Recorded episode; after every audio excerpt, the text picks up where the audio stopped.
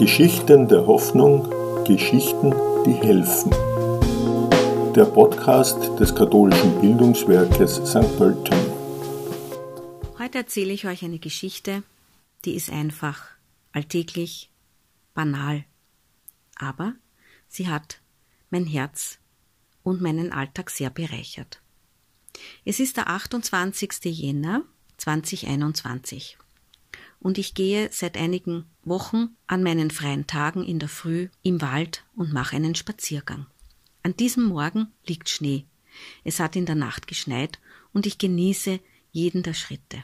Ich rieche den Schnee, ich höre das weiche, samtige Knirschen meiner Schritte und bemerke, dass erst zwei Personen vor mir diesen Weg gegangen sind und einen davon hat ein Hund begleitet. Das alles sehe ich und höre ich und spüre ich und empfinde ich. Ich höre auch einen Specht klopfen und denke mir, sehr schön, aber war ich früher weniger aufmerksam oder gibt's jetzt mehr Spechte? Wie ich so gehe, komme ich ins Nachdenken und komme auch aber in eine tiefe Dankbarkeit. Dankbarkeit dafür, dass in diesem schwierigen Jahr, das fast als ein Ganzer hinter uns liegt mit der Corona-Pandemie, ich in einer sehr guten Situation mich befinde mit meiner Familie auch. Sie ist ganz gesund geblieben. Niemand war von Corona betroffen in der engsten Familie. Außerdem habe ich zwei erwachsene Kinder, die arbeiten dürfen. Mein Mann darf seine Firma betreiben und ich selber habe alle Hände voll zu tun. Ich bin klinische Psychologin mit meinem Beruf, der meine Berufung eigentlich ist, sehr, sehr zufrieden. Homeschooling zum Beispiel, an das haben wir gar nicht denken brauchen. Wie ich so weitergehe, begegnen mir zwei Menschen. Eine Frau, ihr Sohn, der ist circa zwölf Jahre alt, und vier Hunde. Ich spreche sie an, weil mich der Husky interessiert, und wir plaudern über die Hunde, und ich erfahre allerhand Besonderheiten von jedem Einzelnen, zum Beispiel auch, dass der Husky gar nicht gern den Schnee mag, was mich wundert. Der Kleinste, der hupft ganz fröhlich und frisch mit dem Sohn da im Schnee herum, die haben recht einen Spaß. Ja, und wie wir uns trennen wieder, sage ich, na dann, jetzt ab zum Homeschooling. Sagt die Frau, ja, das Homeschooling ist nicht so ein Problem, aber es ist manchmal ein bisschen schwierig, weil Dinge fehlen. Ich überlege, soll ich was sagen? Ah, ich frag, frag, was fehlt denn? Ja, hat sie gesagt, das ist eine Kleinigkeit. Aber ich krieg sie nicht, die ist in der Klasse liegen geblieben und alles doppelt kaufen ist auch keine Option.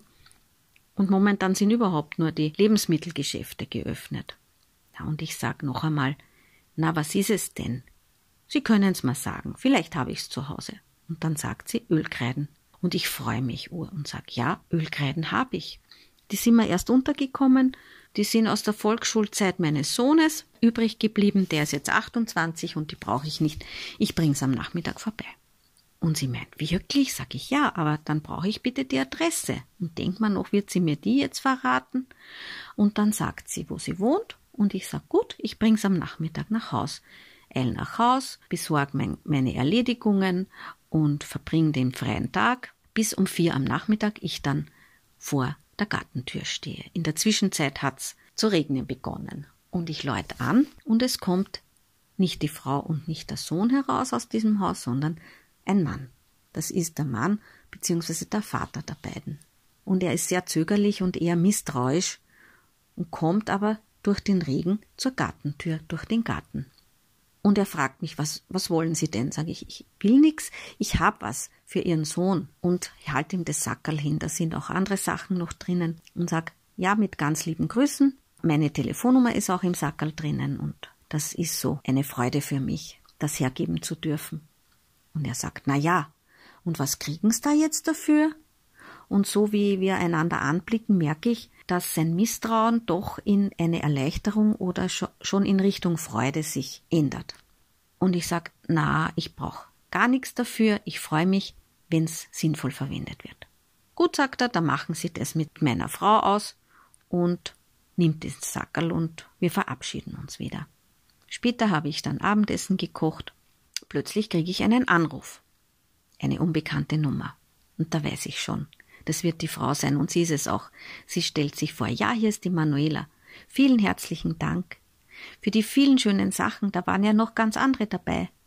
Und mein Sohn freut sich, die Zeichennote ist jetzt gerettet. mit diesen Ölkreiden besonders. Und ob ich was krieg, sag ich nein.